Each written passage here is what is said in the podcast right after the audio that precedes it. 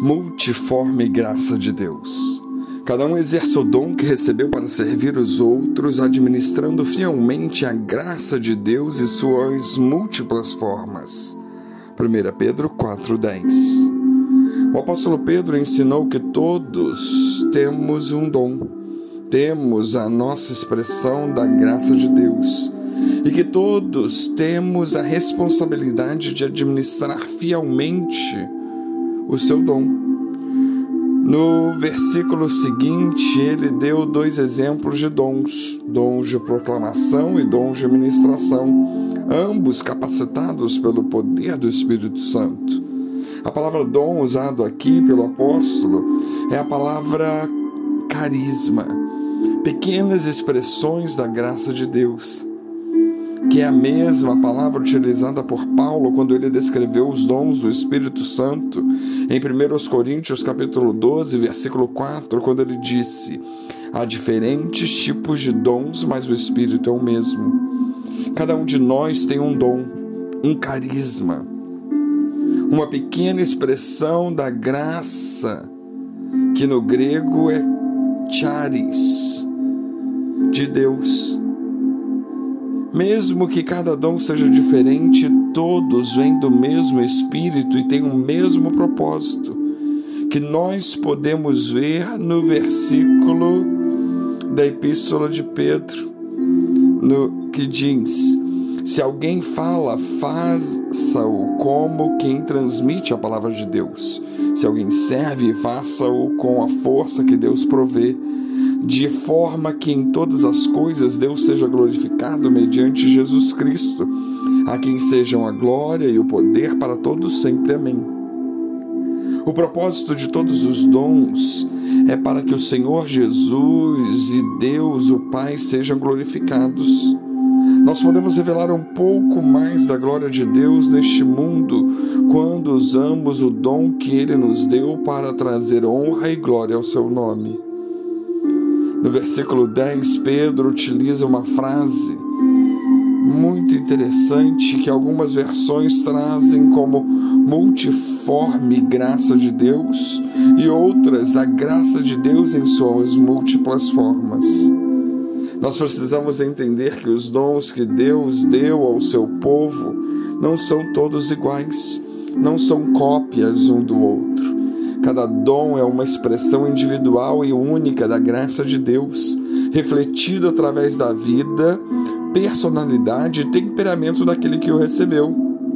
Sabemos que o dom de Deus para uma pessoa é única e exclusivamente dele. É algo que aquela pessoa recebeu e que através deste ela pode dar honra e glória ao nome do Senhor. Ela não pode exigir que outros ministrem da mesma forma e com a mesma unção que ela tenha. E nem ela pode encaixar o dom dela dentro da unção ou modelo de ministração que outra pessoa tiver é necessário que cada um de nós sejamos quem nós somos em Cristo, porque a forma da Sua graça que Ele nos deu pode se expressar através de nós e assim o glorificar. Temos que crer que o corpo de Cristo, a Igreja Mundial, pode ser comparado a um diamante com as suas múltiplas facetas Dependendo da reflexão e refração da luz numa determinada faceta, o diamante brilhará de uma forma diferente. Cada um de nós somos como as facetas, pequenas faces do diamante, e devemos refletir Jesus de acordo com o nosso dom, para expressar e manifestar a sua glória neste mundo.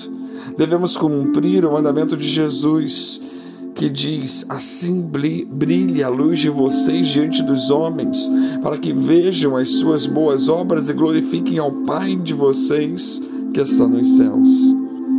É por esse motivo que Paulo escreveu ao seu filho Timóteo, encorajando a não negligenciar o dom, o carisma que lhe fora dado, através da profecia e imposição de mãos Novamente, em 2 Timóteo 1,6, o apóstolo escreveu para Timóteo despertar, ou seja, manter vivo o carisma, o dom que ele tinha recebido através da imposição de mãos do apóstolo.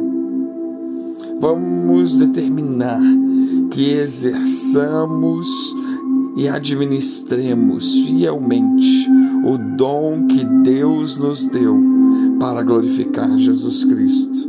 Não podemos negligenciar esse dom. Talvez precisaremos até despertá-lo de novo.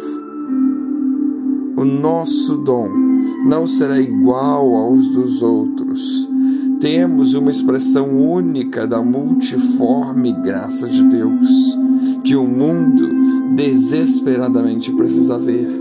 Portanto, não tentemos imitar aqueles que são famosos ou que aparentemente são poderosos. Temos que ser quem nós somos, iluminados pela luz de Cristo, refletindo a sua glória neste mundo. Que venhamos a glorificar ao Deus Todo-Poderoso com os nossos carismas, nossas pequenas expressões da graça de Deus. Que Deus nos abençoe.